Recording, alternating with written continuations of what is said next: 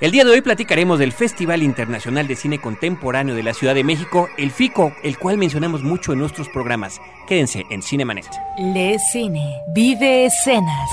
La mejor apreciación de la pantalla grande en Cinemanet.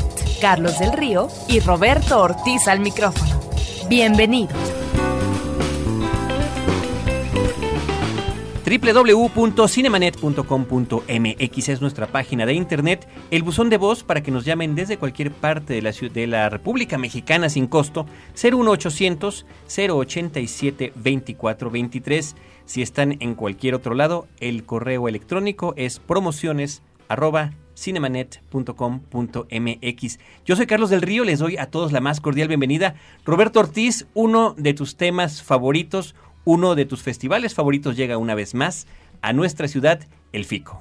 Pues estamos muy contentos porque es un verdadero festín en donde el público se arremolina en las diferentes sedes y va a ver cada día películas con una diversidad, no solamente en términos genéricos a propósito de si es un documental o es una ficción, sino también películas de diferentes países, directores, etcétera, de tal manera que la oferta eh, mayor del año en esta ciudad ya está presente ya está a la vuelta de la esquina. Y habría que comentar, yo sí quiero dar el antecedente, Roberto, eh, que nosotros tenemos como comunicadores, como cinéfilos, como críticos de cine, relacionados con el FICO. Desde su primera emisión en diferentes programas, en diferentes eh, pues, estaciones radiofónicas en las que hemos estado, hemos hablado particularmente con su directora, con Paula Astorga, desde la primera emisión. En algún momento estuvimos en Grupo Así, ahí estuvimos con ella, en Radio Bienestar de Grupo Monitor también. El año pasado recién iniciábamos este proyecto en podcast que se llama Cinemanet y ahora, una vez más, en nuestra versión tanto radiofónica como en podcast que tenemos en Horizonte 107.9 FM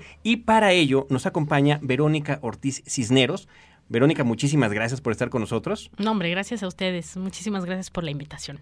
Ella es directora de comunicación del FICO, del Festival Internacional de Cine Contemporáneo de la Ciudad de México. Y yo creo que Roberto, que con lo que podemos arrancar es con que Verónica nos dé eh, los antecedentes para los que no saben de qué se trata esto, qué es el FICO, cómo funciona y qué es lo que tienen que hacer.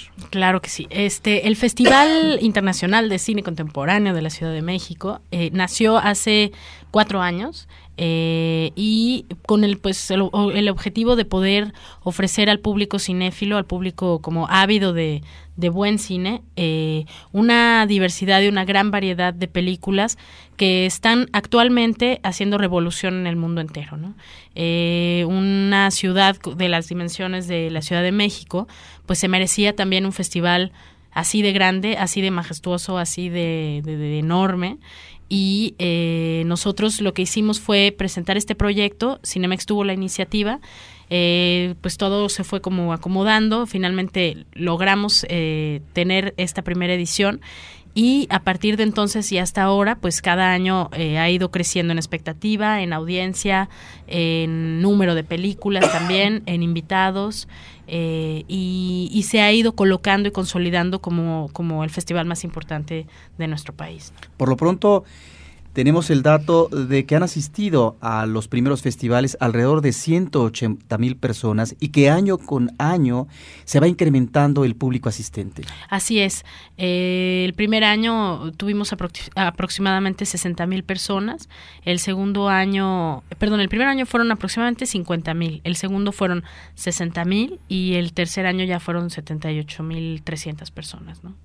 Entonces, bueno, pues finalmente eh, ha crecido eh, el número de personas porque creemos que también el espacio se ha abierto, se ha colocado, se ha, se ha eh, arraigado también como en la identidad de la Ciudad de México y bueno, nosotros también hemos como afianzado nuestro compromiso de ofrecer este, este, esta programación tan, tan rica, tan nutritiva, este, pero también como, como de hacer más profesional y más accesible el festival para las personas que nos visitan. Verónica, queda confirmado con esto que nos estás comentando, la avidez de cine que tiene el público mexicano, la cinefilia tan grande que existe. A nosotros es lo que nos da gusto en este programa, que siempre es un espacio para compartir con nuestros escuchas, que eh, además recibimos sus correos electrónicos, aquí los leemos o las llamadas telefónicas en el programa radiofónico y eh, nos gustaría que nos comentaras cuáles son estas sedes y cuándo empieza el festival, de qué día a qué día Y bueno, empecemos también a por comentar qué películas, qué personalidades van a estar aquí, con qué directores podrán platicar los asistentes, etcétera, etcétera. Claro. Eh, bueno, sí, el festival eh, este año reduce un poco el número de sedes en, en la sala Cinemex.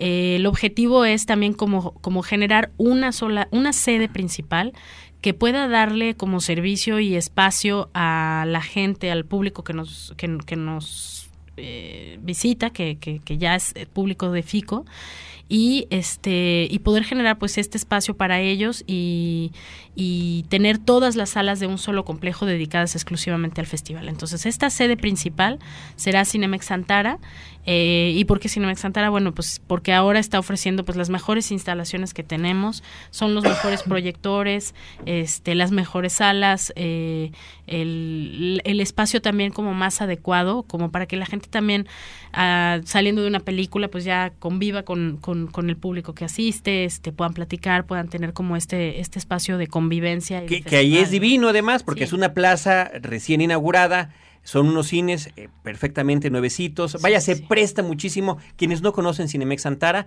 está ubicado sobre Ejército Nacional Exacto. en Polanco. En Polanco. Es todavía el área de Polanco. Es, eh, tiene un centro comercial y tiene, por supuesto, esta sede de Cinemex. Entonces, es la primera vez, eh, Verónica, que se dedica todo un complejo de Cinemex al FICO. Es la primera vez. Eh, durante los tres años anteriores, este, estábamos en diferentes sedes alrededor de la ciudad eh, pero generalmente pues eran solo dos salas. La única, eh, no, perdón, sí, sí había una sede que tenía las todas las salas dedicadas a FICO y era Cinemex Casa de Arte, pero son cuatro salas. Y pequeñas. Y muy pequeñas uh -huh. y el espacio también no se prestaba mucho como para generar este espíritu como de festival porque pues es un lobby chiquititito, unas escaleras donde se juntaba todo el uh -huh. mundo. Pues era así como muy padre porque por un lado pues sí era muy cálido todo y este y acababas conociendo a todo mundo pero realmente no se prestaba como para, para, para darle más aire, para darle más espacio a los invitados y, y al, al, público, ¿no? Entonces, este, y además, bueno, pues la oferta de salas era pues más reducida, son cuatro, ¿no? En Antara son 12 salas, este, más las salas platino, entonces bueno, si no entras a ver una película, bueno, te vas y ves la otra, este, no tienes que correr de un lado de la ciudad al otro, que era lo que pasaba en los otros festivales para alcanzar una película. Y aún así, este, o sea, estamos haciendo este esfuerzo y este experimento, creemos que, que es lo que le hacía falta también al festival, o sea, como, como un ajuste ahí en, en el asunto del espacio, de las sedes, y no vamos a dejar tampoco de, de darle atención al público que vive en el sur, porque está Cinemex Alta Vista allá, eh, al público que vive más en el centro, Roma Condesa con Cinemex Insurgentes, y eh, Casa de Arte, pues ya ha generado también una tradición, y pues es el cine, este, la sala de cine que se le dedica al, al, al, cine este, pues experimental, independiente, de arte y demás, entonces pues, no podía dejar de ser también una sede que, que, estuviera presente, ¿no? Estas son las sedes en Cinemex. Y por otro lado está la Cineteca Nacional, que desde hace, esta sería la tercera edición donde recibe las retrospectivas. Entonces, este, bueno, tendremos ahí una retrospectiva de Robert Bresson y el Condesa DF con una programación en video. ¿no? Ahora, son 219 películas, estamos hablando de largos, medios y cortometrajes, películas de ficción, películas sí. documentales. Ya mencionaste una retrospectiva a Robert Bresson, un cineasta fundamental en la historia del cine, que comienza su carrera en los años 30 y que la termina en los 80. Vamos a tener, aunque su filmografía es muy breve, de 13 películas, vamos a tener realmente manjares eh, de él. Las Damas del Bosque de Bolonia, con una exquisita actriz eh, en ese momento que era María Casares. Realmente es una película con un nivel de actuación femenina. Diario de un cura de aldea, una de sus uh, películas importantes. Eh, dos cintas fundamentales, Un condenado a muerte se escapa, que eh, logró un premio en el Festival de Cannes. Pickpocket, una de las uh, grandes películas de él, cuyo actor principal, Martín Lasalle, vive en México y se ha dedicado a la actuación dos películas que son terribles con respecto al destino de sus personajes. En un primer eh, momento tendríamos que mencionar un personaje animal, que es un burro, en el caso de Lazar Baltasar, o en el caso de Muchet, en lo que es el destino eh, de una chica adolescente. Películas pues eh, que nos llevan hasta los años 70 y 80 con una extraordinaria El Diablo probablemente y finalmente El Dinero, una eh, de sus eh, películas también importantes ya de la parte final con la que cierra su carrera. Ahí está Robert Bresson, creo que es uno de los manjares de este festival que va a estar creo en una sede adecuada como es la Cineteca Nacional que se aboca a ciclos que tienen que ver con la historia del cine, pero sería importante que nos mencionaras los otros dos directores importantes que van a estar como también eh, centro de este festival. Sí, en Europa al Margen, que es una sección que dedicamos siempre al cine europeo, este año eh, ubicamos a dos directores que son, a ver si son los que a los que te refieres, ¿eh? no va ser que no, tú ya me corregirás. Es Peter Whitehead y Peter Watkins, ¿sí son? Fantástico. Em, que no se diga que no se hace la tarea en Cinemanet, ¿eh? No, no, no, no, no que yo dije, qué barbaridad. ¿Cuánto me voy a sacar? ¿Quién está informando a quién? Exactamente, así de, mmm, Robert Bresson, muy bien, yo lo voy a ir a ver, ya lo dijiste tan bonito que no me las puedo perder. Entonces, bueno, estos dos directores son dos directores un poco más, más, más contemporáneos, este, se han dedicado eh, sobre todo al trabajo documental y a documentar eh, movimientos, movimientos musicales al margen como de la cultura más pop.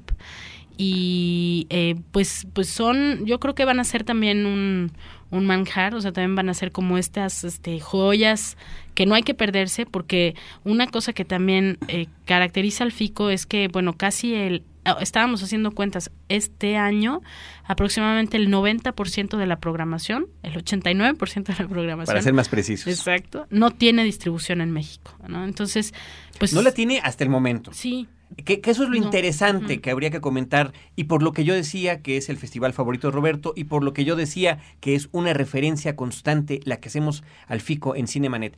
Porque esa serie de películas que se logra ver por primera vez en México, como bien comentas Verónica, sin distribución, muchas de ellas, afortunadamente, no todas, que sería la pena, logran encontrar su camino hacia la carterera comercial o cultural de nuestro país. Y entonces, cuando llegan a estrenarse, Roberto comenta, esta semana se estrena tal o cual película, efectivamente, como la pudimos ver en, el FICO el año pasado. Eh, la cuestión para los cinéfilos que asisten a este festival es que tendrán que elegir y escoger lo más que puedan Así es. Porque no sabemos cuáles sí llegarán y cuáles no lo harán. Exactamente, ¿no? Como que ahí sí es pues jugársela, porque, porque sí, efectivamente hay distribuidores en México que, que, que bueno, han tenido también como los las agallas pues de, de, de, de hacerse de películas que pues que no tenían ninguna pues sí, sí, ningún foro, ninguna este no sé, como como fama este comercial y este y, y, han salido películas magníficas no este Tarántula Films y Filmhouse son dos de las distribuidoras que han adquirido películas después de haberlas visto en Fico bueno o después de haberse estrenado dentro del festival. Una de ellas es eh, La muerte del señor Lazaresco que ganó un premio el año, pasado, pero también eh, van a presentar en el contexto del festival una película muy interesante con Gael García La ciencia del sueño también es una de las compras que tienen y creo que van a eh, presentar su, su venta en el contexto del festival, tengo entendido. Sí, este, de eso no estoy tan segura. Todavía creo, creo que no es algo seguro, pero, pero lo que sí, este, eh, lo que sí creo es que, pues, definitivamente el mensaje aquí es que no hay que perdérselas, ¿no? Porque no, no sabemos nunca si, si es algo que se va a poder ver después programado en cartelera o no. Y, y, para orientar un poco, porque bueno, claro, son tantas las películas, pues sí, estas dos retrospectivas de Peter Whitehead y Peter Watkins son dos de las joyas, ¿no? Que, que, que difícilmente se podrían ver en, en la Ciudad de México de no ser por el festival. Estamos platicando con Verónica Ortiz, ella es directora de comunicación del Festival Internacional de Cine Contemporáneo de la Ciudad de México. Eh, ahorita necesitamos que le comentes antes de ir a este corte que vamos a hacer, que le platiques a nuestro público la página de internet que tienen ustedes para que puedan checar, porque está muy bien que lo estamos platicando aquí y en podcast le pueden regresar y volver a escuchar, pero siempre será interesante que la gente tenga una referencia para que cheque días, sedes, películas, directores y que vaya cada quien armando su programa. Claro que sí. Eh, la, la, página web es www.fico con doble FICO significa Festival Internacional de Cine Contemporáneo de la Ciudad de México.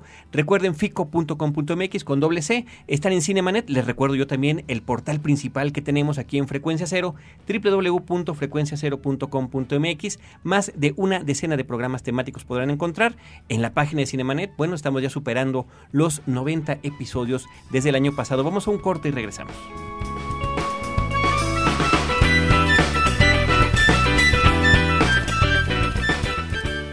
A partir del 5 de diciembre, publicidad, mercadotecnia, Brief Podcast, en frecuencia cero.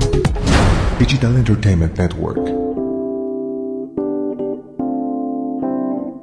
Continuamos la charla en Cinemanet. Estamos platicando acerca del Festival Internacional de Cine Contemporáneo de la Ciudad de México, la cuarta emisión. Estamos ahora, además de estar charlando con Verónica Ortiz, que es la directora de comunicación del FICO, se integra a la plática Michelle Lipkes. Él es uno de los programadores, una de las personas que eligen, seleccionan y, que, que, son eh, los responsables de lo que finalmente vemos en pantalla. Michelle, bienvenido.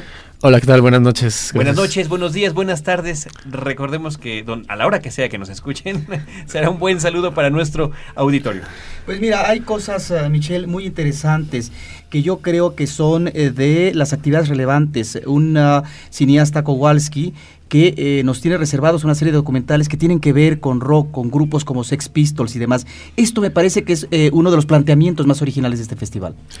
Sí, bueno, la retrospectiva de Alex Kowalski fue, fue algo que sucedió de hecho el año pasado, porque justo el año pasado fue como que se empezó a valorar a Alex Kowalski como cineasta, porque él presentó en Venecia East of Paradise, al este del paraíso, ganó un premio en Venecia, Después nosotros la pues la invitamos al FICO a la, a la, a la competencia, vino, vino Kowalski, ganó la película, yo me acuerdo el día de la inauguración le dije a, Kowalski, le dije, no hombre, ya vamos a hacer la, retrospectiva, porque ya había leído mucho acerca de, de él, de, su trayectoria, que sobre todo pues fue de, de, cineasta underground, y ahorita ya, ya dejó de ser underground porque ya varios festivales en el mundo se, se dedicaron a sacarlo un poco a la superficie, pero realmente digo, es muy importante porque dentro de el cine basado en, en, la música, pues nadie había realmente cubierto el fenómeno de la música punk como, como Kowalski, porque digo, él no solo estuvo cerca de los Sex Pistols y realmente cerca de los Sex Pistols en su gira norteamericana, este, lo cual se ve en la película DOA, que está absolutamente basada en la gira norteamericana, la única gira norteamericana en los Sex Pistols, y las consecuencias culturales y mentales que tuvo en la sociedad norteamericana, como que el fenómeno punk. También, bueno, le dedicó películas a, a los New York Dolls y a, y a Johnny Thunders, que, que bueno, está, está increíble porque no, o sea, Johnny Thunders como músico nunca fue realmente valorado porque siempre fue muy opacado por los Sex Pistols y todo. Y gracias a las películas de Lech Kowalski, que no solamente le, le dedicó a, a, Johnny Thunders de los New York Dolls una película, que es Born to Lose, que es como la, máxima, sino que también en Hayes Diddy Home, que está enfocada en Didi Ramón, también este, abarca mucho pues el mito de Johnny Thunders etcétera, etcétera. Y en DOA, que es un docuficción, una docuficción de, de Kowalski, su única docuficción, digamos, eh, pues es el retrato de un junkie, ¿no? Que era Johnny Thunders, un junkie místico, músico, filósofo, así, tremendo. Y bueno, lo hizo muy bien Kowalski. Pero también tenemos uh, películas interesantes eh, como Spike Lee, a propósito de un documental que toda la parte inicial es fuerte, cruda, sí. sobre eh, Katrina, ¿no? En los Estados Unidos, eh, que por supuesto es un manejo crítico por parte de Spike Lee y de Chantal Ackerman. Háblanos de todos estos directores que estarán presentes, si no a través de retrospectivas, si a través de películas muy importantes recientes de ellos. Pues sí, bueno, en el caso de la, la, película de Spike Lee es el segundo documental que, realiza Spike Lee ya en su relativamente amplia ya carrera como cineasta de ficción. Antes de eso era Four Little Girls, que estuvo nominada al Oscar. Y ahorita, pues esto, ¿no? Cuando los diques se, se rompen, que es una producción para la televisión, de hecho, para, HBO. Pero bueno, este, la película es una bomba, ¿no? Dura cuatro horas y es así... Bueno, te plantea todo el fenómeno Katrina desde todos los puntos de vista posibles, desde el punto de vista de la, desde la Casa Blanca, desde los afectados y siguiendo el fenómeno en toda cronología. O sea, son cuatro horas, pero se te pasan así como, como si fueran 20, porque estás sufriendo mucho durante toda la película. Por sufrimiento No. 20, pero por amenidad menos de 2, ¿no? Sí, no, no, la verdad es que la película es súper entretenida. Yo, yo la vi una sola vez, pero no parpadeé, así no parpadeé, porque pues es un bombardeo de, de datos así que tú ignorante, obviamente desconoces y de repente pues ya Spike Lee como que te, te revela todo esto, ¿no? Ahora, ciertamente qué bueno que lo anticipas, hay que entrar con un buen café, Sí. ¿no? Con doble dosis para que finalmente uno pueda aguantar tantas horas. Porque la verdad, no, el, no siempre está el público acostumbrado a ver una película de más de una hora 40 minutos o dos horas, ¿no? No, bueno, o sea, deja tú una película de cuatro horas. En el FICO tenemos dos películas que son unas mega, mega épicas. Una de esas está dentro de la retrospectiva de- del cineasta británico Peter Watkins. Se llama The Journey y dura 14 horas y media. Esa película la vamos a proyectar en 16 milímetros y es un viaje a través del, del planeta. Eh, y la película, digo, trata básicamente acerca de la, la manipulación mediática acerca de la, la carrera nuclear, como le, le llama Watkins, ¿no? Toda la, la escalada nuclear desde, desde la Guerra Fría hasta entonces, hasta ahorita, y cómo, pues a través de los medios se filtra un poco la, la información acerca de, pues, de todo el fenómeno nuclear en el mundo. Esa dura 14 horas y media. 14 horas. Y la van a proyectar así de corrido, tal cual. De corrido, digamos que dos horas y media, pausa de 15 minutos, dos horas y media, pausa de 15 minutos. Ok, ay, qué bueno que lo dices porque yo me imaginaba entrando a la sala con nuestros trajes como los personajes de Dune, donde ahí mismo no puedes hacer tus necesidades y después conseguir este alguna cuestión de alimento y bebida, ¿no? Porque está rudo. Y es un Sí. gran experimento porque no no ubico yo este en qué otra ocasión se haya hecho una proyección de una película de esta duración. Pues, en FICO una de nueve horas. Una de nueve, una película, un documental chino de nueve horas. No, pero ustedes quieren romper sus propios récords, entonces. No, pero es que te juro que ves esas películas y sales menos menso. Sí, o sea, las ves y dices, wow, o sea, lo que no aprendes de esas, de Claro. esas películas, porque son películas, digo, cinematográficas, pero también llenas de, de conocimiento, digo, hechas para, para, pues, para reaccionar, ¿no? Ante todo lo que sucede. Cine muy Me llama la atención que el país invitado es Argelia. Claro. Son varias películas de este país eh, que se van a presentar y entre ellas un clásico del documental que es eh, La batalla de Argel, que es eh, como la reconstrucción de una lucha popular en, eh, en Argelia y que eh, nos eh, plantea uno de los experimentos más interesantes en blanco y negro que se hacen sobre un brote insurgente y la lucha colectiva. Es realmente una película conmovedora y háblanos de esto, de, de- de Argelia y qué es lo que nos depara el ciclo. Pues digo, Argelia es, bueno, la cinematografía argelina es muy, muy interesante. Primero que nada, como porque como ex este, colonia francesa, se, o sea, ya, bueno, ya como efecto postcolonial, digamos que o sea, los franceses invirtieron muchísimo en el cine argelino, digo, como redención, no sé por qué lo hicieron, pero para sentirse menos culpables de lo que hicieron. Pero en fin, o sea, desde los años 60 se empezó a producir mucho, mucho cine lo- local y, y a raíz de toda la historia en relación a Argelia y Francia, pues fueron saliendo fenómenos como muy particulares y directores muy, muy, muy interesantes porque directores franceses de origen argelino que resulta que bueno van regresan a sus este a su país a, filmar pero a filmar eh, como eso o sea como personas como muy muy lejanas a ya esta esta cultura. Digo este es el caso de Bled Number One de que es una película muy reciente que fue presentada ahorita en Campro que te plantea muy bien cuál es el, el papel del franco argelino en esta en esta sociedad tan pues tan radical por un lado y por otro lado ya también tan occidentalizada, ¿no? O sea, tan matizada. Em, digo, por otro lado, bueno, también tenemos la que está nominada al Oscar, la de Días de Gloria de Sh- Rashid Busharev, Ujú. con los héroes absolutos de la argelinos, franco-argelinos, de la pantalla grande.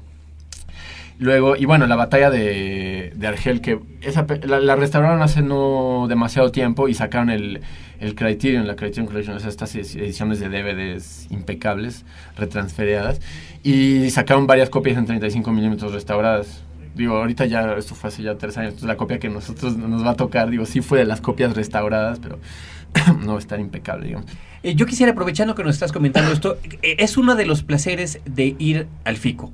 Tener la oportunidad de ver una película y posterior, bueno, de entrada que te la presente el director o alguna de las personas involucradas en la producción, desde actores o productores o el, mismo director, en el mejor de los casos, que siempre, pues, como que el plato fuerte, ¿no? Y después de que el público ve la cinta, pues existe la oportunidad de tener estas sesiones de preguntas y respuestas, lo cual brinda una perspectiva que normalmente únicamente la gente especializada, ¿no? De prensa o críticos pueden tener. Ahora son, son oportunidades que se abren para el público. ¿Qué personalidades, eh, Michelle, van a estar en esta ocasión? Pues mira, digo, básicamente, en lo que concierne la competencia, la selección oficial de ficción, la selección oficial de documental, nosotros invitamos absolutamente a todos los directores a que vengan a, dar la cara por sus películas. No siempre vienen todos, ¿no? Problemas logísticos a veces, pero, eh, pero bueno, invito a todo el mundo obviamente a, venir a ver la- las películas de competencia porque es cine muy, muy joven y, eh, y tenemos la, suerte de tener a la mayoría de los directores aquí. Vamos a tener a gentes como Lisandro Alonso, que personalmente es el mejor cineasta argentino que existe para mí. Es su tercer largometraje, Fantasma, que es como es un híbrido de sus dos películas pasadas, La, La Libertad y Los Muertos. Y bueno, lo vamos a tener aquí y con una película que es muy, muy desafiante para los espectadores. Entonces, bueno, o sea, qué mejor. Ahí van a estar Lisandro Alonso para, para aclarar todas las dudas. Después de esto también vamos a tener la película Honor de Caballería. Esta es una ópera prima española del catalán Albert Serra y está basada en el, en el Quijote. Es, es una adaptación, una reinterpretación. Una reinterpretación. Reinterpretación, sí. una- Eh. digamos que agarra el Quijote y, y todas las partes más de flojera es lo que filma, ¿no? Quijote durmiendo, Quijote regañando a Sancho Panza, Quijote bañándose en un riachuelo, eh, invitando a Sancho Panza. a- y es increíble la película. La verdad es una obra maestra. Está hecha en mini DV y es, es una película que está un poco hecha para en- enfadar a los literatos, digo, yo siento, porque esta es esa adaptación muy particular de, del Quijote, ¿no? Con actores no profesionales y eh, en catalán y en video, ¿no? O sea, como que se aleja de todo el romanticismo ¿Tradicional? Sí, sí, sí, del romanticismo Más- literario aplicado sí, al cine. o sea, Quijote que como era castellano, o sea. Sí, pero bueno, alucinante. Iba a venir Albert Serra, entonces también pueden aventarle jitomate si quieren. y este y bueno, aparte de eso tenemos, digo, como representante mexicana, una gran película que se llama Familia Tortuga, que es una ópera prima también de un joven realizador llamado Rubén Imas, de, que tiene 27 o 28 años, algo así. Y esta película eh, fue su examen profesional del Centro de Capacitación Cinematográfica. Eh, así que como que mientras que todos los alumnos del CC están haciendo sus, sus cortos acá y sabe qué, él chavo se echó un largometraje, le salió increíble, ya estuvo en San Sebastián en competencia, estuvo en el Festival de Rotterdam ahorita, y también está hecho en video con actores profesionales en este caso y todo, pero bueno, una película como muy, muy, muy íntima, hecha en video y o sea, algo muy revolucionario para el, para el cine mexicano, yo creo, por el formato y el Ahora, presupuesto. Se trata de más de 200 películas las que vamos a ver en esta ocasión, que es números similares a los de los episodios anteriores. Eh, ¿Cuál es el criterio? Vaya, directo a ti, que eres uno de los programadores, ¿cómo seleccionan, cómo escogen, cuáles son las ideas, Eh, cómo saben cómo conseguirlas? Es un trabajo... ¿Cómo conseguir las cómo conseguimos Titánico, las películas? ¿no? Sí. las seguimos consiguiendo. Ajá. Este, no, está difícil, es un trabajo de un año. Es- acaba, eh, digo, empieza el 5 de marzo, o sea, el día que, al día Que- siguiente que que acabe, el sí. 5, empezamos. Inclusive, digo, ahorita obviamente hay, hay películas de los festivales más cercanos como son Berlín y Rotterdam. Nosotros ya no podemos programar por tec- tecnicidades, digamos. Pero el FICO ya se empieza a programar, digo, ya está, ya está procesándose y lo mejor es hacerlo así porque somos un equipo pequeño, ¿no? Que o sea, abarcamos muchas, muchas cosas y queremos que salgan todas las cosas y que llegue la última copia de la película, pues hay que estar realmente trabajando prácticamente todos los días, ¿no? Tú eres una parte medular en la organización eh, de el festival en términos de la programación. Claro. Asistes a una serie de festivales internacionales, los más importantes, y yo te preguntaría, claro, seguramente eh, un programador se enamora de las películas que está convidando al público. Claro. ¿Qué cosas, así como nos dices, no se deben de perder Familia Tortuga, no se deben de, ver, eh, de perder a Lisandro Alonso? ¿Qué otras películas eh, nos dirías tú? No, esas son infaltables y por supuesto hay que estar ahí en primera fila. Para que se enojen además tus amigos coprogramadores. ¿no? Sí, exacto, que van a decir, no, eso a mí no me gusta. no, bueno, hay muchas. Pero, a ver, me iría primero por este Síndromes y un siglo del tailandés Apichatpong Veracetakul. También los invitaría a ver Flandes, la, el cuarto largometraje de Bruno Dumont, que ese, esa es mi película favorita de todo el festival. Mi segunda película favorita de todo el festival es Juventud en Marcha, del director Pedro Costa. A Pedro Costa le estamos di- di- dedicando un tributo Es lo que veo. íntegro, que obviamente porque es el cineasta portugués más importante que existe. Manuel Oliveira ya hace parte de otra escuela y ahorita, o sea, dentro de mundialmente lo que nosotros conocemos como el cine moderno, realmente, o sea, Pedro Costa eh, lo, está definiendo, es muy, muy importante. Es muy importante rendirle tributo porque si ves todas sus películas y te le echas, eh, pues ves como la evolución y al punto al que ha llegado, que es Juventud en Marcha. Su última película que presentó en Cannes y que, bueno, todo el mundo así está, salió alborotado y así es, bueno, unas gentes, o sea, en, en total admiración y otras gentes así, bueno. Aborreciendo. Aquí en. México hay muchas gentes que odian a Pedro Costa. Pero bueno, yo lo recomiendo ampliamente, es cine del futuro, así, absolutamente. Después también tenemos la, la película que ganó la, el León de Oro en, en Venecia. Esa es Still Life, del director chino Ya Shanke. Eso ya es la, es la cuarta película que programamos de Ya Shanke. Hemos seguido muy de cerca la trayectoria de Ya Shanke. Este año estamos programando dos películas de Ya Shanke. No solo Still Life, que este, un pequeña, una pequeña nota. La película se va a proyectar en HD, en High Definition. Fue el, formato en el que fue producido. Y idealmente, o sea, en el mundo de Yashan Kei y sus colaboradores, la manera de proyectar la película es en, en high definition y lo vamos a hacer, ¿no? Entonces es una verdadera experiencia estética y vayan a verla corriendo. Luego tendremos, vamos a, tenemos el cuarto largometraje del director turco Nuri Bilge Ceylan, que se llama Los Climas. Nosotros en el primer FICO programamos Usak Distante, su tercer largometraje, que en el momento entró a competen en la competencia y ganó mejor director en aquella ocasión. Es realmente una película dramática, hermosísima. Sí. Terrible, pero hermosa. Terrible, terrible, terrible. Sí, no, y esta es igual. O sea, igual, pero como que tiene un toque muy... Actúa él y su esposa. Y es la historia de conflictos entre pareja, etcétera, etcétera. Y él es, sí es como John Cassavetes, así Gina Rollins, es increíble. La película está filmada en HD, está fotografiada por Nuri Bilge Ceylan. Y, y esa no la vamos a proyectar en HD, se va a proyectar en 35 milímetros, pero, pero está buenísima. También vale mencionar que Juventud en Marcha también fue fotografiada por, por el mismo Pedro Costa en Minideve, ¿no? Y que se tardó dos años en filmar la película. Después de esto, bueno, tenemos muchísimas. Tenemos la Kurogi de Shinya Oyama, que es increíble. Tenemos la última película de, de Alain Resnais, ya el veterano, veterano, con una super película que se llama eh, Miedos privados en lugares públicos. Tenemos también la, la última película del director franco-georgiano Tario Celani, que se llama Jardines en Otoño. La última película de Tsai Ming Liang, también, el cual ya hemos programado antes en el FICO. Y tenemos la última película de mm, Aki Kaurismaki, que es Ah. parte de, la última parte de su trilogía de la ciudad o algo así. y finalmente así, bueno, hay algo muy, muy importante que tenemos un invitadazo, así, pero de veras que te- eh, tenemos mucha suerte de tenerlo aquí. Él se llama James Benning. Él es eh, un director californiano de, de documentales experimentales. Lleva trabajando desde los años 60, pero su cine es muy particular porque solo existen 16 milímetros. O sea, no hay manera de encontrarlo pirateado, no hay manera de bajarlo en el YouTube, no hay manera de ver sus películas que más que trae, o sea, en, el contexto de los festivales de cine y ciertas instalaciones con las películas proyectadas en 16 milímetros. Ahora James Benning va a venir, va a dar una clase que, bueno, pinta increíble, que él da en la Universidad de California en CalArts, que se llama Looking and Listening y está basada en, en observar el comportamiento de las, de, de- de las cosas. O sea, desde el comportamiento de la luz hasta el comportamiento de, de cómo circula una calle, el comportamiento del viento. Así es una cosa realmente a- alucinante. Su cine tiene mucho que ver con, con esta onda del observar y de cómo, cómo observar. Y por lo tanto vamos a proyectar cuatro de sus películas. Su última película que presentó el año pasado en el Festival de Berlín se llama One Way Boogie Woogie 27 años después. Es la última. Y aparte de eso vamos a proyectar la, la trilogía de Los Ángeles, de Benning, que yo personalmente no he visto, pero la gente que la ha visto realmente dicen que son tres obras maestras.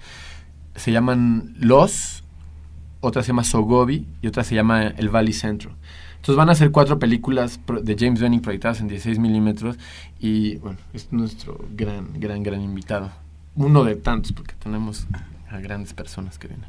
El banquete, Roberto, eh, Verónica, Michelle, es, es, es espeluznante, es grande, es eh, jugoso, tiene carnita por todos lados. Hay que invitar a la gente, no nada más a que asista a partir del día 21 de febrero, sino también a que visiten la página del FICO, fico con doble c punto com punto mx, para que vean los detalles. Eh, bueno, yo espero que mucha gente haya hecho lo que Roberto Ortiz empezó a tomar nota directamente de las recomendaciones que están haciendo, porque bueno, siempre es importante e interesante una guía en este universo, pero además habrá quienes ya conocen a tal cual o, cual director o ya escucharon de tal o cual película, esta será la gran oportunidad para poder verla y cada quien tendrá una experiencia personal e íntima eh, a- de cómo se aproximen al FICO, la serie que escojan, las películas que elijan, las pláticas en las que estén, las clases inclusive como la que nos estás comentando, oportunidades que en verdad se antojan únicas. Así que desde Cinemanet queremos darles las gracias. No sé si hay algún comentario a unos días de que inicie y de que arranque este festival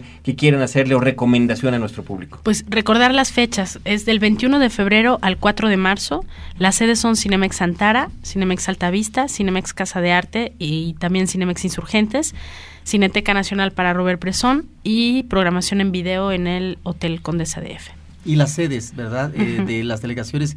Porque Ah, a veces eso dicen, es muy claro, interesante. claro. es cine elitista. No, bueno, no, no, en no, no. 16, en 16 o 17 espacios Sí. de las diferentes delegaciones, cine en proyección eh, Gratuita. gratuita y sin techo. Sí, sí, sí. Cine danés, cine mexicano, cine francés, cine de todos los lugares de del Siria, mundo, de este gratis, eh, a- directo a sus casas, así en la plaza o en las explanadas de las delegaciones, este allí van a estar las funciones de cine al, aire, libre. Perfecto. consultar la programación en la página web. En la página también web. Muy bien, pues eh, una vez más, a nombre de Cinemanet, muchísimas gracias. Michelle Lipkes, programador del FICO. Verónica Ortiz Cisneros, directora de comunicación del FICO. Roberto Ortiz y Carlos del Río les damos las gracias. Y queremos también eh, recomendar, hay otros podcasts con los que Cinemanet tiene contacto. Uno de ellos es Hablemos de Cine. Tenemos el vínculo en nuestra página de internet. Recientemente estuvo Paula Astorga haciendo toda una referencia de la historia del FICO. Los invitamos también a que ingresen a este eh, podcast, lo escuchen y bueno, amplíen su panorama de lo, todo lo que tiene que ver con este festival. Recuerden, Cinemanet dos veces a la semana en podcast, una vez en vivo aquí en la Ciudad de México, Horizonte 107.9 FM, todos los jueves a las 10 de la noche, también se publica en podcast, así que no se lo pueden perder. Muchísimas gracias, hasta la próxima. Ustedes. Chao.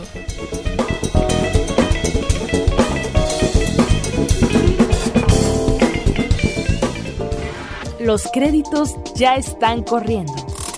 Cinemanet se despide por el momento. Más en una semana. Vive cine en Cinemanet.